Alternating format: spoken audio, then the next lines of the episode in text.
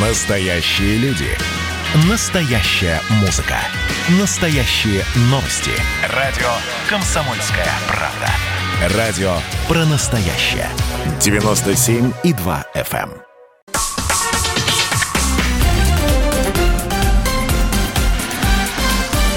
Россия в движении.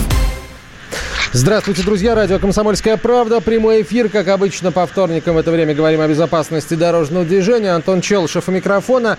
На связи со студией член правительственной комиссии по обеспечению безопасности дорожного движения, член общественной палаты Российской Федерации Наталья Агре. Наталья Валентиновна, приветствуем вас. Добрый вечер. А, сегодня мы поговорим о проблеме нетрезвого вождения, хотя, конечно, тем для разговора на самом деле – очень много и других тоже. Я приветствую на связи со студией заместителя начальника Главного управления обеспечения безопасности дорожного движения МВД России, генерал-майор полиции Александра Быкова. Александр Игоревич, здравствуйте, рады вас слышать вновь. Добрый вечер. Здравствуйте, Александр Игоревич. На самом деле, э, начать хотелось, э, немного предваряя нашу тему по нетрезвому вождению, вот двумя дорожно-транспортными происшествиями. 15 апреля в Республике Тыва водитель, управляя автомобилем в состоянии алкогольного опьянения, не справился с управлением, допустил съезд дороги с последующим опрокидыванием. В результате ДТП погиб ребенок в возрасте 8 месяцев, который перевозился на руках у отца. И второе дорожно-транспортное происшествие, 24 апреля, Новосибирская область. Здесь молодой человек, управляя автомобилем, кстати, не имея водительского удостоверения, также в состоянии алкогольного опьянения, совершил наезд на велосипедиста девочку 9 лет, которая двигалась во встречном направлении по ходу движения. В результате дорожно-транспортного э, происшествия девочка погибла. Вот э, на самом деле сейчас э, нам предш... э, нас ожидают длинные э, выходные, да, детишек становится на дорогах много. Ну вот хотелось бы, наверное, вначале все-таки поговорить э, о важнейшей теме, связанной все-таки с детской безопасностью. Александр Игоревич, не могли бы вы э, рассказать, как у нас складывается сейчас ситуация с э, детским дорожно-транспортным травматизмом вот по результатам первого квартала этого года? Наталья, поддержу вас полностью. Для нас это очень болезненная и серьезная тема, которой мы уделяем особое внимание. На сегодняшний день с участием детей в возрасте до 16 лет зарегистрировано свыше 4 тысяч дорожно-транспортных происшествий, в результате которых более 120 детей погибли и почти 4 тысячи детей получили ранения. Действительно, впереди майские праздники – Далее не за горами школьные каникулы, когда дети зачастую предоставлены сами себе. Хочу отметить, что 84% ДТП с участием детей произошло именно из-за нарушений правил дорожного движения водителями транспортных средств. То есть в целом нас с вами, в том числе и родителей. Основными причинами дорожно-транспортных происшествий с детьми-пассажирами в городах и населенных пунктах – у нас стало несоблюдение водителями транспортных средств очередности проезда перекрестков, а в ненаселенных пунктах выезд на полосу предназначен для встречного движения. Поэтому мы еще раз призываем в первую очередь родителей неукоснительно соблюдать правила дорожного движения, в том числе правильно выбирать скоростной режим, отказаться от выполнения опасных, необдуманных маневров на дорогах, таких как обгон, когда точно непонятна дистанция, либо темное время суток наступает. И в обязательном порядке использовать детские удерживающие устройства и ремни безопасности всеми пассажирами вне зависимости от их места расположения в автомобиле. Поддерживаю вас всецело. Еще раз хотелось бы наших радиослушателей обратить внимание именно на перевозку детей. Давайте вместе э, как-то пытаться в успокоенном режиме управлять транспортными средствами, не совершать опасных маневров, когда мы перевозим детей. И внимательно относиться к нашим маленьким гражданам, когда мы видим их на дороге. Ну да, тема э, актуальна, вообще страшно представить э, несчастья, которые происходят, и происходят, к сожалению, практически каждый день. Ну и вот, собственно, э, те два дорожно-транспортных происшествия, которые я упомянула, там так или иначе, помимо э, перевозки детей, неправильной перевозки, водители находились в состоянии опьянения. Вот за 2020 год э, погибло более 4 тысяч человек. Ну, фактически это четверть от всех погибших. Вот если говорить о э, все-таки основных показателях нетрезвого вождения, то как изменилась э, статистика, как изменилась картина вот за последние 10 лет? Если брать статистику прошлого года, то подразделениями госавтоинспекции выявлено более 550 тысяч фактов управления транспортными средствами водителями в состоянии опьянения и отказавшимся от прохождения медицинского свидетельства на состояние опьянения, из которых почти 68,5 тысяч фактов отнесено к уголовной ответственности. Э, напомню, что Ответственность у нас установлена статьей 264 прим. 1 Уголовного кодекса Российской Федерации. То есть это в целом э, как бы те цифры, которые характеризуют отношение общества, и в том числе внутри, э, скажем так, отдельных категорий наших граждан к, к этим фактам, когда 68,5 тысяч наших сограждан повторно, несмотря на уголовную ответственность, позволяют себе сесть за руль в состоянии опьянения.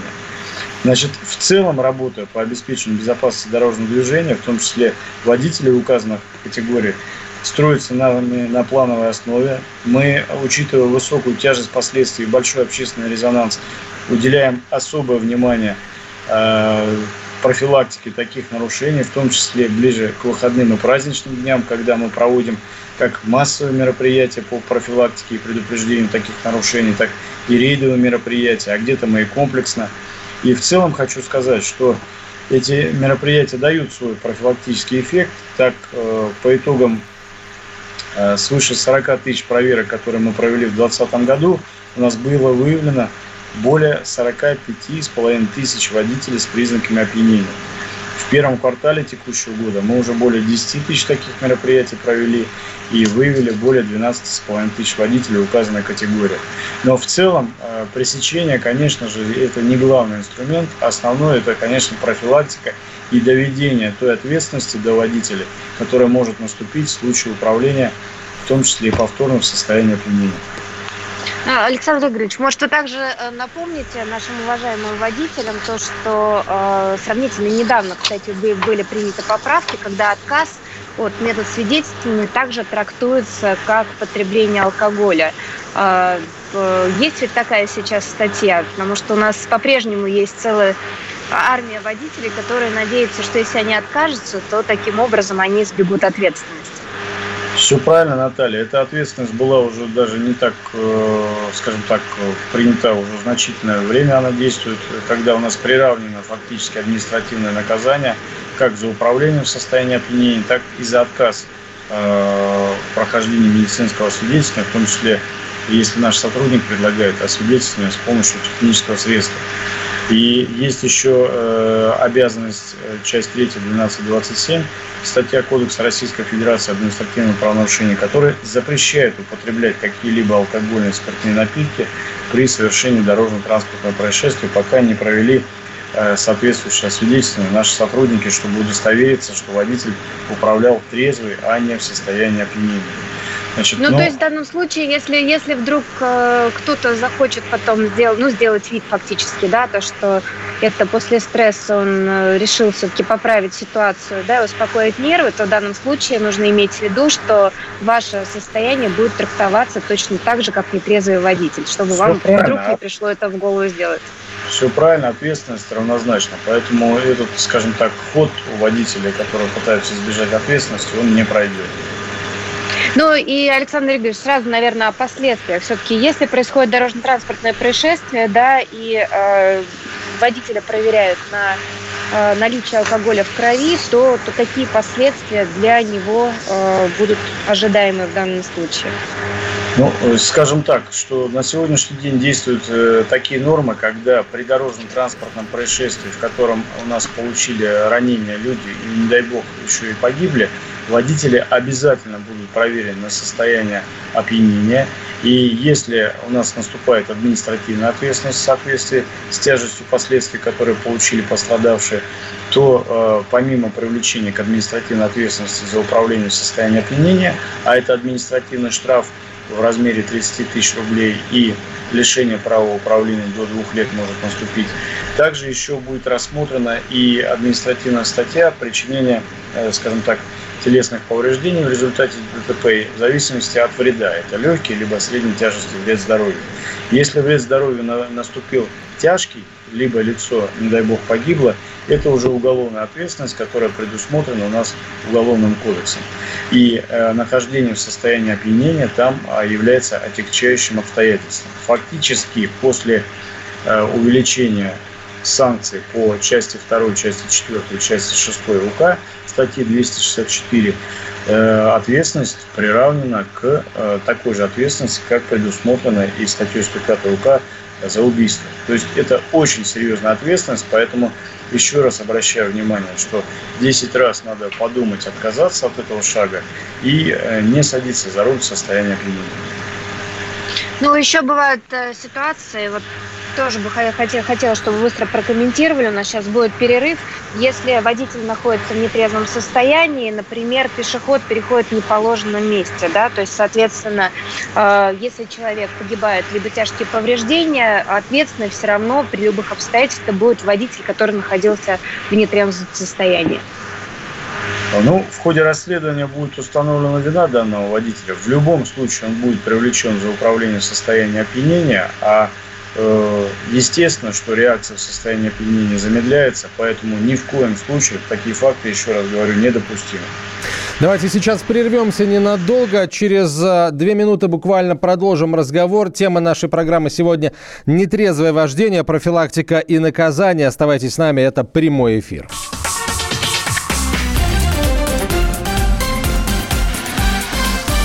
Россия в движении. Нетрезвое вождение – тема сегодняшней программы. Антон Челшев, Наталья Агрет, член правительственной комиссии по безопасности дорожного движения, член Общественной палаты России. И на связи со студией заместитель начальника Главного управления обеспечения безопасности дорожного движения МВД России, генерал-майор полиции Александр Быков. Александр, вот э, проговорили с вами о том, какие э, наказания да, ждут э, водителя в случае, если они будут попадут в дорожно-транспортное происшествие, либо будут просто освидетельствованы. Вот как вам кажется, те существующие меры наказания водителей, которые есть на сегодняшний день, они достаточны? Есть ли какие-то перспективы по ужесточению? Наталья, на сегодняшний день э, норма, она функционирует, и административная ответственность, и уголовная ответственность показывает, что да, определенную роль она играет. Но в целом есть, конечно же, еще ряд предложений, которые позволят нам качественно э, улучшить профилактику данных нарушений. Прежде всего, как мы видим, это использование технических средств индикации, которые позволят Э, сотрудникам полиции, в том числе при остановке водителей, где, ну, возможно, имеются факты управления транспортными средствами в состоянии опьянения, при меньших временных затратах более качественно определять наличие признаков э, управления в состоянии опьянения. Соответствующая работа с Минздравом нами проведена, и соответствующие предложения были внесены. На сегодняшний день сроки принятия пока до конца не определены, но я думаю, это вопрос ближайшего будущего и ближайшей перспективы. А э, в целом законодатель на сегодняшний день, конечно же, формулирует еще ряд подходов. Так, допустим, э, вместе с проектом федерального закона о внесении изменений в статью 264 прим. 1 Уголовного кодекса рассматривается вопрос усиления ответственности водителей за повторное нарушение правил дорожного движения, э, когда допускаются факты управления транспортными средствами в состоянии опьянения. В том числе предлагается усилить и э, штраф уголовный, и увеличить срок э, лишения свободы. Но на сегодняшний день есть еще также э, подходы такие, которые предусмотрены проектом нового кодекса Российской Федерации административных правонарушениях. И там в том числе предусмотрено ряд новелл, которые, если этот кодекс будет принят, в том числе также позволит исключить из процесса движения лиц, допускающих факты управления в состоянии опьянения, в том числе повторно. Так, допустим, предусматривается э, мера введения такая, как залог за задержанное транспортное средство в размере суммы штрафа за правонарушение, предусмотренные э, частями 1 и 3 управления транспортными средствами, когда допускается в состояние опьянения. То есть, если э, расшифровать, то нельзя будет э, забрать эту машину со стоянки через день, пока ты не внесешь э, деньги, которые предусмотрены на уплату штрафа. А опять же, напомню, административный штраф составляет 30 тысяч рублей. Это достаточно приличная сумма. Ну, существенно Втор... по России. Да, что довольно-таки существенно. Во-вторых, устанавливается в проектируемом законе такая ответственность, как в виде конфискации транспортного средства за непринятие собственником транспортного средства мер по исключению возможности совершения иным лицом преступления, предусмотрено статьей, э, ответственность за которое предусмотрена 264 прим. 1 статьей УК РФ с использованием данного транспортного средства. То есть, если по Александр, но здесь речь идет о том, что э, если, например, это мой автомобиль, да, и на нем кто-то был уже остановлен в нетрезвом виде, то если это произойдет еще один раз, то фактически владелец автомобиля также становится соучастником этого процесса. Ну, все правильно, Наталья. То есть вы в первый раз будете уведомлены в установленном порядке, вам будет э, вручена копия постановления либо приговора, что это лицо управляло в состоянии опьянения, и уже это будет ваша ответственность не допустить его повторно к управлению вашим транспортным средством в состоянии опьянения. А если вдруг такое случится, то э, законодателя в том числе проектируют предусмотреть и ответственность в виде конфискации этого транспортного средства. Раз вы не можете сами исключить его из процесса движения, не допускать к управлению транспортным средством лиц, которые в состоянии опьянения, значит, за это у вас сделают органы исполнительной власти, э, предусмотрев такой вид наказания. Это так, Александр Игоревич, а как... нам вот эту категорию из процесса дорожного движения. А как будет обстоять ситуация с теми, кто уже лишены прав, а потом э, все равно садятся за руль, да, и управляют автомобилем, ну как не только без прав, без прав, а иногда и в состоянии алкогольного опьянения. Вот какие ужесточения, да, и какие меры будут предъявляться к этим уважаемым людям? Ну, все те же самые, то есть меры, которые уже предусмотрены, то есть если это повторно, это у нас управление э, лицом подвергнутым, это уголовная ответственность. И, естественно, если такие факты допускаются повторно, то уже при определении меры уголовного наказания будет учитываться, что это неоднократно, и, наверное, э, будет применено э, более жесткое наказание, в том числе и вплоть до лишения свободы.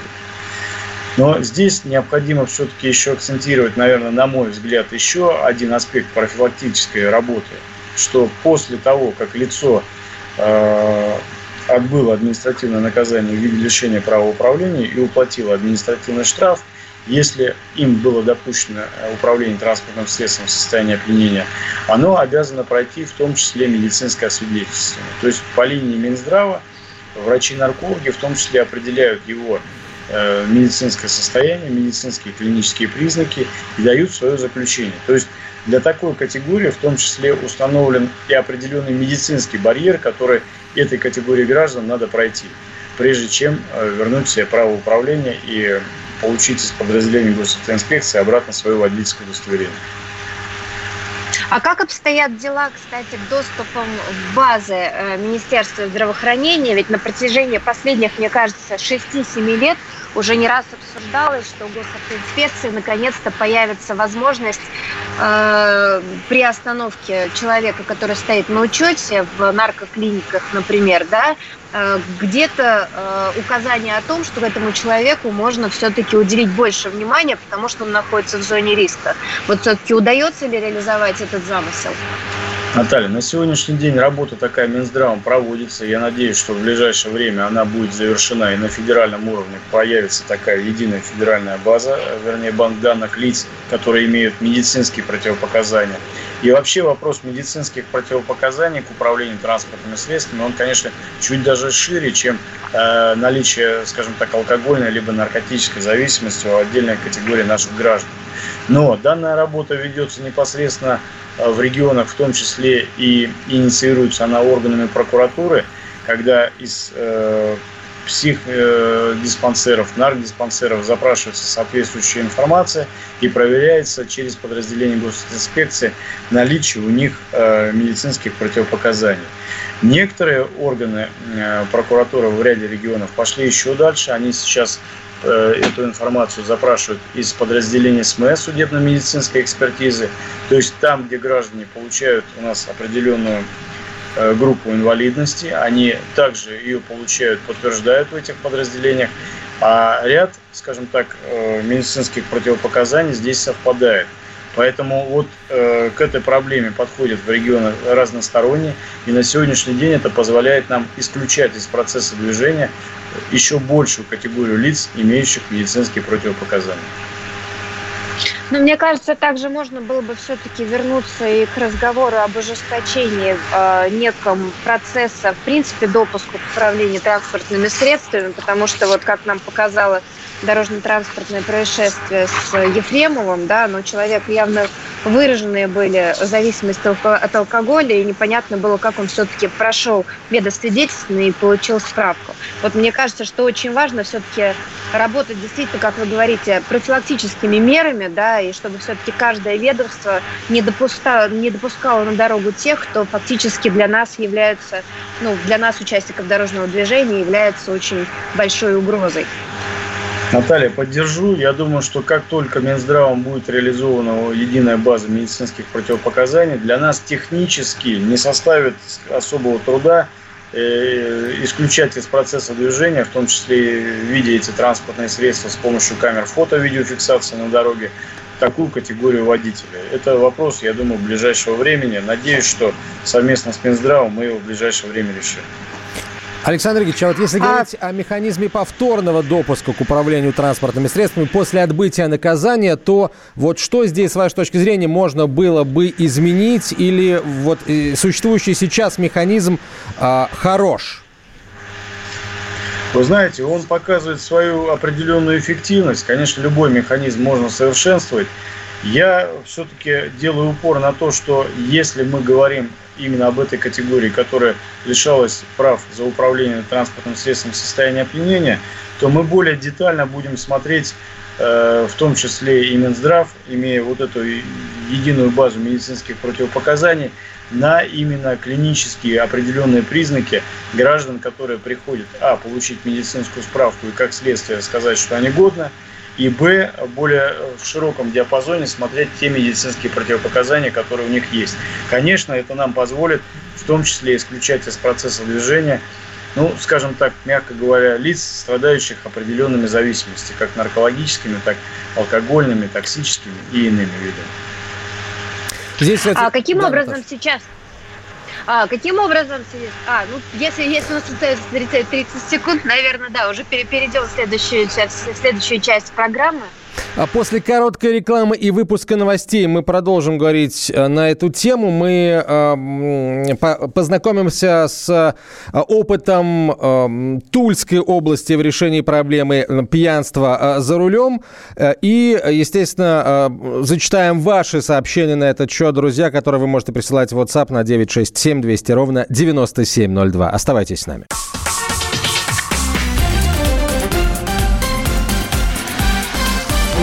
Россия в движении.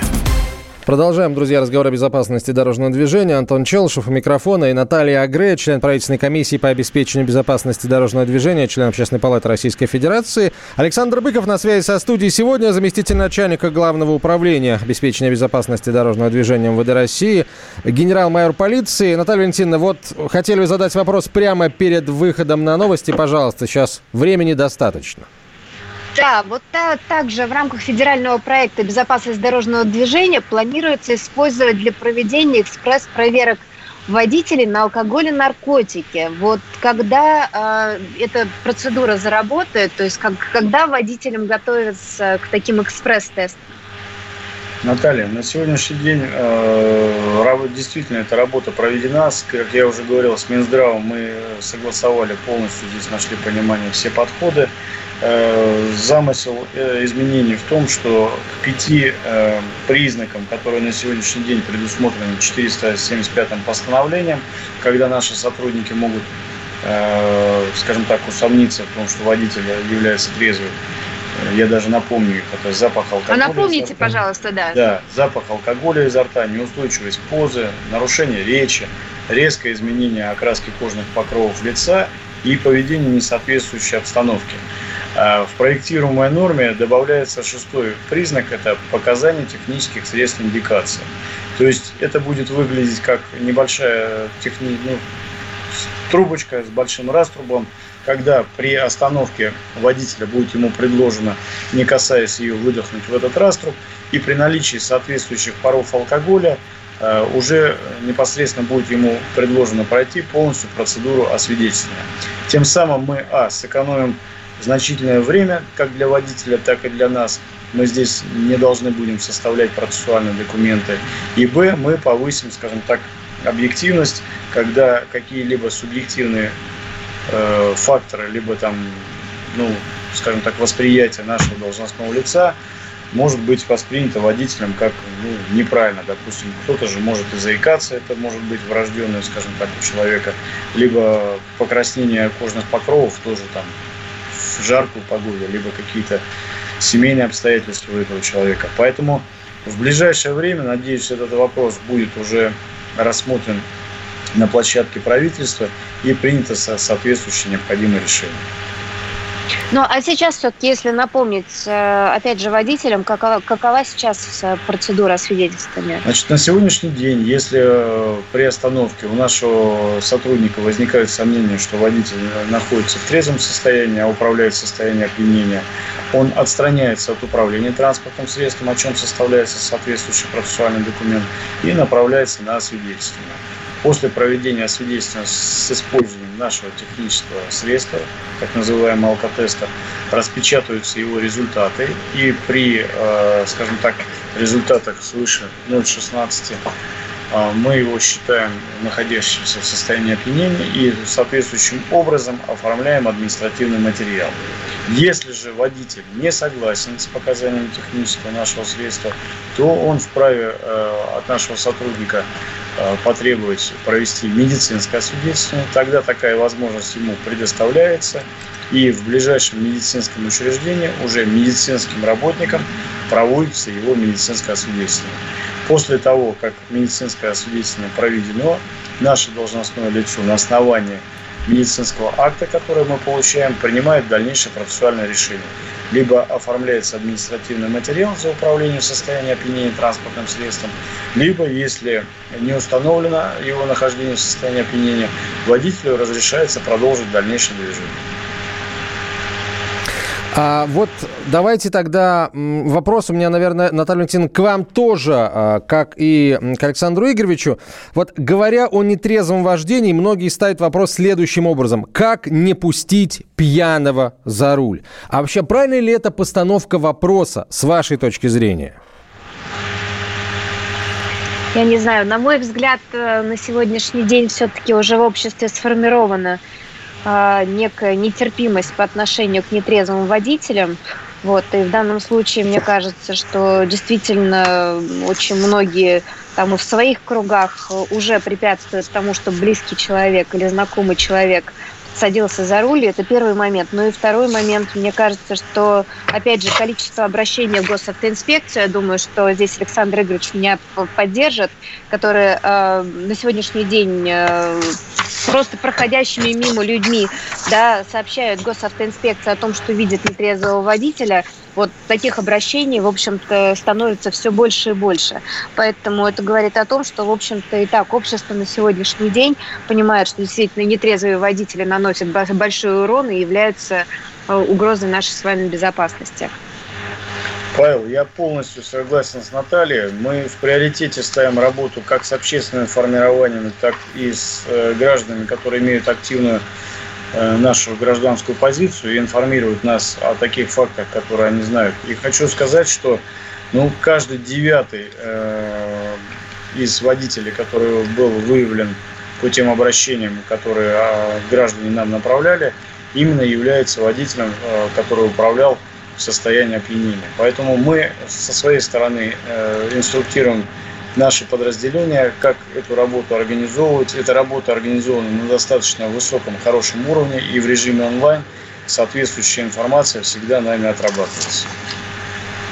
Вот если говорить о регионах, то где наиболее активно, может быть, вот э, граждане э, сообщают о нетрезвых водителях, и самое главное, вот эти сообщения эффективны, да, то есть люди действительно э, выявляют нетрезвых водителей и адресно сообщают о них э, в полицию, а полиция, в свою очередь, их задерживает.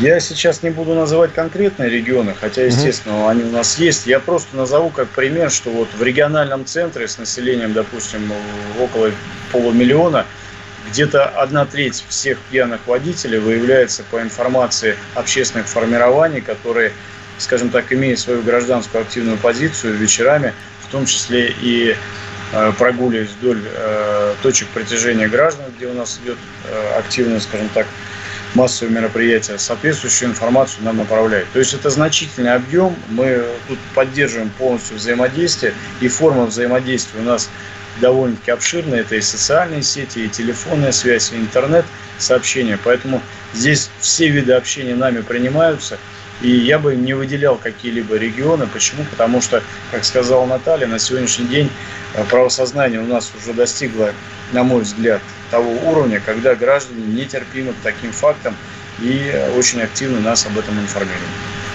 Александр Ильич, а вот с вашей точки зрения, а борьба, я как бы вот возвращаюсь к своему вопросу о том, а, как не пустить пьяного за руль, правильно ли это постановка вопроса. Вот вообще в целом борьба с пьянством в масштабах всей страны эффективно ведется? А, вот чью помощь в этом вопросе вы ощущаете, какой возможно, не достает?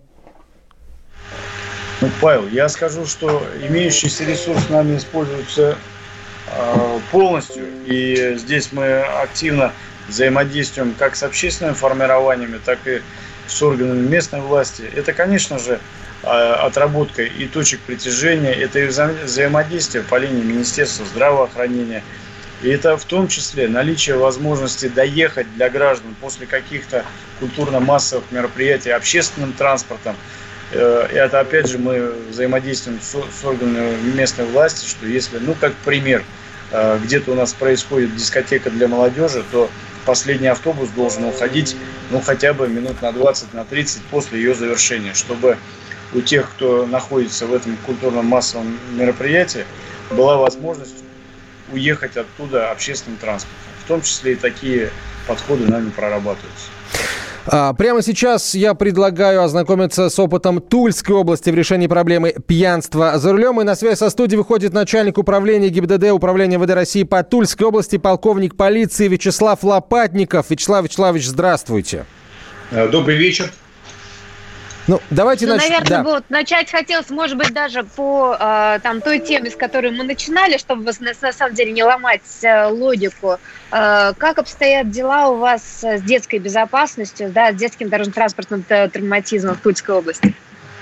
Ну, на данный момент, э, скажем так, по результатам прошлого года и результаты в этом году, в принципе, дают нам основание полагать, что ситуация стабильная, хотя, несмотря, э, скажем, по трем месяцам, э, скажем, мы отмечаем снижение количества дорожно-транспортных происшествий, как общего количества, так и раненых детей. Вместе с тем, скажем так, вот по апрелю месяце данная ситуация в сравнении с аналогичным периодом прошлого года относительно осложняется. Ну, здесь отчасти мы, скажем так, увязываем э, данную ситуацию э, с апрелем прошлого года, когда э, вводились эпидемиологические ограничения значительные, и детишки находились, несовершеннолетние находились у нас как в период локдауна в основном дома. А вместе с тем, взаимодействие со структурными подразделениями правительства Тульской области нами реализуется комплекс мероприятий, скажем так, которые позволяют, в принципе, держать ситуацию под контролем. Ну вот если бы могли бы сейчас э, обратиться все-таки к родителям, да, так кратко перед перерывом, э, какое напутствие могли бы дать? Ну, Самое ну, что, нарушение что детей. сказать? Э, с улучшением погоды на улицах все чаще можно встретить людей, как бы в первую очередь детей, передвигающихся на средствах индивидуальной мобильности. Это некий, некая инновация в целом для нас. Роликовые, роликовые коньки, самокаты, скейтборды, гироскутеры, моноколеса. А вот, к сожалению, не все понимают, в первую очередь взрослые, что это не просто игрушка, а предмет повышенной опасности. А, важно отметить, что они могут развивать значительную скорость, что при ограничении маневрности создает высокую вероятность потери управления, ну и в целом опасность. При этом хотелось бы вот обратно в преддверии а, летнего периода каникул детских все-таки попросить взрослых обратить на это внимание, как бы, чтобы дети, ну, используя данные средства индивидуальной мобильности, использовали их на закрытых Вячеслав площадках. давайте сейчас прервемся, после рекламы продолжим.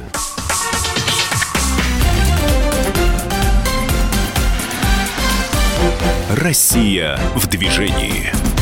А, продолжаем разговор о безопасности дорожного движения, нетрезвое вождение, а, профилактика и наказание. Наша тема. Антон Челшев, Наталья Агре. А, ведущие на связи со студией Александр Быков, замначальника ГОБДД МВД России, генерал-майор полиции и начальник управления ГИБДД Управления МВД России по Тульской области, полковник полиции Вячеслав Лопатников. Сейчас на связи со студией. Так, Вячеслав Вячеславович, остановились мы на вашем предостережении э, родителям в преддверии начала летнего сезона и активного использования использования самокатов, сегвеев, средств индивидуальной мобильности? Ну, в принципе, повторюсь, как бы здесь хотелось бы в первую очередь, чтобы взрослые брали под контроль личный контроль. Как бы, соответственно, использование детьми э, несовершеннолетними вот, вышеуказанных технических средств. В первую очередь. Ну и хотелось бы в данном контексте также, э, скажем так, обратить внимание взрослых, что, к сожалению, э, подчас несовершеннолетние участники дорожного движения становятся заложниками Э, грубых нарушений правил дорожного движения в первую очередь. Ну, такой негативный э, пример, такую трагедию хотелось бы, скажем так, из практики. 21 февраля э, текущего года на 144-м километре федеральной автомобильной дороги Каспий водитель автомобиля «Шевроле» не справился с управлением, допустил боковой занос автомобиля с последующим выездом на пол встречного движения, где совершил столкновение с автомобилем Mitsubishi, который двигался во встречном направлении соответственно. В результате ДТП погибли пассажиры автомобиля «Шевроле», мама и дочка. Ребенку на момент э, происшествия было 7 лет. Несовершеннолетний пассажир находился в «Шевроле», э, э, соответственно, на заднем пассажирском сиденье, в детском удерживающем устройстве, был пристегнут необходимым образом, но механические повреждения транспортного средства в момент ДТП Э, скажем так, не позволили сохранить жизнь, э, скажем, ребенку. Хотелось бы обратить в первую очередь обратно на э, взрослых при управлении транспортным средством. Не просто соблюдение правил дорожного движения, как бы в целом, как правило, как основа, а также быть крайне аккуратным, когда они перевозят наших маленьких пассажиров. Вот хотелось бы обратить ну, насколько на это. возможно держать скорость поменьше все-таки, не Безусловно. левой полосы встречного движения. Ну и, собственно, переключаемся, наверное, на тему сегодняшнего эфира. Как вы справляетесь с нетрезвыми водителями? А, какие особенности вот в Тульской области, да, кто вам помогает в этой важнейшей работе? Ну, хотелось бы отметить, что в основе э, работы по профилактике ДТП с участием водителей в состоянии опьянения, в основе первую очередь это детальный анализ. То есть детальный анализ э, э, совершения данных происшествий. Это место, соответственно, как бы дни недели и соответствующее время. Дополнительно при, э, соответственно, при проведении данного анализа мы учитываем расположение, скажем так, объектов притяжения нетрезвых водителей. Это и магазины, реализующие спиртосодержащую продукцию, это бары, ночные клубы, ну и, в принципе, такие же, такие же, скажем так, э, объекты, которые э, пользуются успехом у водителей, управляющих состоянием опьянения. Соответственно, как бы с использованием вот, как бы вышеперечисленных, э, скажем так, обстоятельств вводится, проводится соответствующая корректировка работы нарядов дорожно-патрульной службы. Безусловно, мы То есть вы их расставляете рядышком, да, так, чтобы у молодых людей было сразу понимание, что если что, то вы, скажем так, не дремлете. Ну, скорее всего, это профилактика. В первую очередь, то, что службы есть, то, что мы обращаем внимание. Как здесь не отработка, соответственно, питейных заведений, как правило, а обращение внимания. То есть нахождение рядом, это движение а, в ночное время, в темное время суток с включенной проблесковыми маяками. Мы говорим о том, что, скажем так, все находящиеся на дороге находятся под определенным контролем. Ну, безусловно, как бы в целом это как бы современных э, методов форм э, работы это проведение сплошных или массовых проверок водителей. Это характерно в основном для больших населенных пунктов, областного центра. По удаленным населенным пунктам, ну, как бы у нас немножко иная тактика, данная работа проводится подвижными группами. Как правило, данная подвижная группа в наряд включает сотрудник Э, участковых уполномоченных, то есть участкового уполномоченного, который хорошо знает в первую очередь территорию, которую он обслуживает, но и контингент, который там проживает.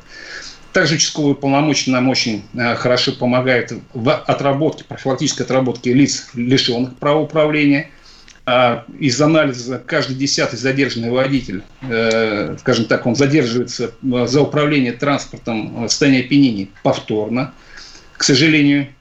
Участковые полномоченные, скажем, посещают данных граждан на дому, вручают предостережение соответствующие, где указывает, соответственно, как бы ответственность за повторное управление в состоянии опьянения. Ну и, естественно, как бы показываем данной категории граждан о том, что мы также их контролируем про них не забыли. Ну и вот Александр бы... Игоревич говорил по поводу обращения. А у вас большое обращение э, по поводу нетрезвых водителей? Да, работа в этом направлении у нас проводится активно. Инициативно нами создан, э, скажем так, прямая линия, как, э, в принципе, городской проводная связь, это телефон обычный, а также мобильный телефон с подключением к интернету. И здесь мы активно используем, даем возможность э, населению обращаться к нам по наиболее, наверное, популярному мессенджеру WhatsApp. Данная информация поступает, скажем так, постоянно. Вот, исходя из результатов работы по трем месяцам у нас было 149 обращений, 60 из них реализовано положительно, то есть как бы имеет результат. Эта работа проводится на постоянной основе, и, в принципе, дополнительно, дополнительно к этому через правительство Тульской области мы приобрели более 25 тысяч листовок, где указан данный номер – Данные листовки у нас размещаются, соответственно, на автостанциях, э, в трудовых коллективах, на автопредприятиях, на парковочных комплексах. Э, Вячеслав Вячеславович, спасибо. Местах. Спасибо, спасибо огромное. Вячеслав Лопатников, начальник управления ГИБДД, управления МВД России по Тульской области, полковник полиции, был на связи со студией. А, Александр Быков, замначальника Главного управления обеспечения безопасности дорожного движения МВД России, генерал-майор полиции, был с нами с самого начала программы. Александр Юрьевичу спасибо большое. А, Наталья Агре, член правительственной комиссии по обеспечению безопасности дорожного движения, член Общественной палаты России. Меня зовут Антон Челышев. А, услышимся в мае. Дорог. История госавтоинспекции. 2021 – юбилейный год Российской госавтоинспекции. В июле ей исполняется 85 лет. На протяжении всего юбилейного года в каждой нашей программе мы будем рассказывать о пути становления госавтоинспекции. В 1954 году в составе научно-исследовательского института криминалистики МВД СССР образован отдел безопасности движения. В 1959 году Советский Союз присоединился к международной Международной конвенции о дорожном движении и к протоколу о дорожных знаках и сигналах. В этом же году отменена система трех отрывных талонов и введен талон предупреждений к водительскому удостоверению. В 1961 году отдел регулирования уличного движения и госавтоинспекции в городе Москве объединили в одно подразделение – отдел регулирования уличного движения ГАИ УВД Мосгорисполкома. Такие же решения приняты в Московской области и других регионах страны. В 1962 году в отделе оперативной техники и связи научно-исследовательского института милиции МВД РСФСР создана группа безопасности дорожного движения. В 1968 году при Министерстве охраны общественного порядка СССР, которое в этом же году будет переименовано в Министерство внутренних дел СССР, создана научно-исследовательская лаборатория проблем безопасности дорожного движения. Также в 1968 в Москве впервые ввели в эксплуатацию ЭВМ для регулирования движения на семи перекрестках одновременно. Хранители дорог. История госавтоинспекции. Россия в движении.